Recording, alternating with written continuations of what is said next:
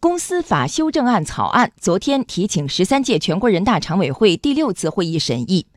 草案拟进一步修改完善公司股份回购制度。业内人士分析，股份回购制度的完善将为 A 股市场注入积极因素。央广经济之声记者蒋勇报道。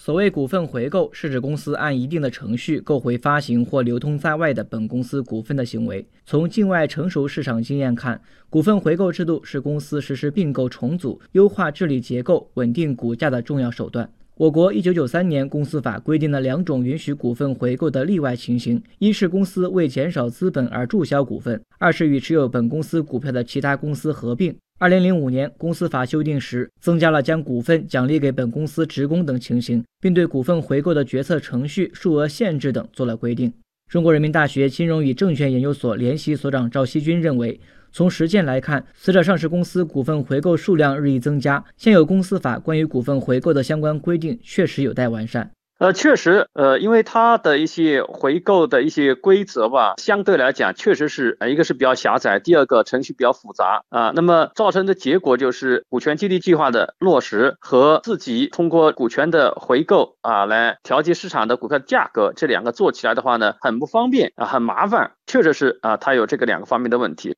证监会主席刘士余在向全国人大常委会做说明时介绍，本次修改完善主要从三方面进行：一是补充完善允许股份回购的情形；二是适当简化股份回购的决策程序，提高公司持有本公司股份的数额上限，延长公司持有所回购股份的期限；三是补充上市公司股份回购的规范要求。前海开源基金首席经济学家杨德龙说：“股份回购制度的完善，对于提振股市信心具有正面意义。”上市公司回购制度的完善呢，对于整个 A 股市场都意味着重大的利好。因为上市公司通过回购可以提高公司的价值，对提振 A 股市场信心、促进 A 股市场反弹呢非常有利。武汉科技大学金融证券研究所所长董登新认为，股份回购减少了上市公司流通股的数量，有利于公司股票价格的回升。股本回购呢，它可以啊，在总资产、净利润、净资产都没有变化的情况下面，那么它注销或者回购啊一部分的这个股份之后，公司的这个用于财务报表计算的总股本呢就大大的减少。那这样子的话呢，每股净资产和每股收益这个指标啊，就会因为股本回购而大幅提升。这样的话呢，对应的股价也会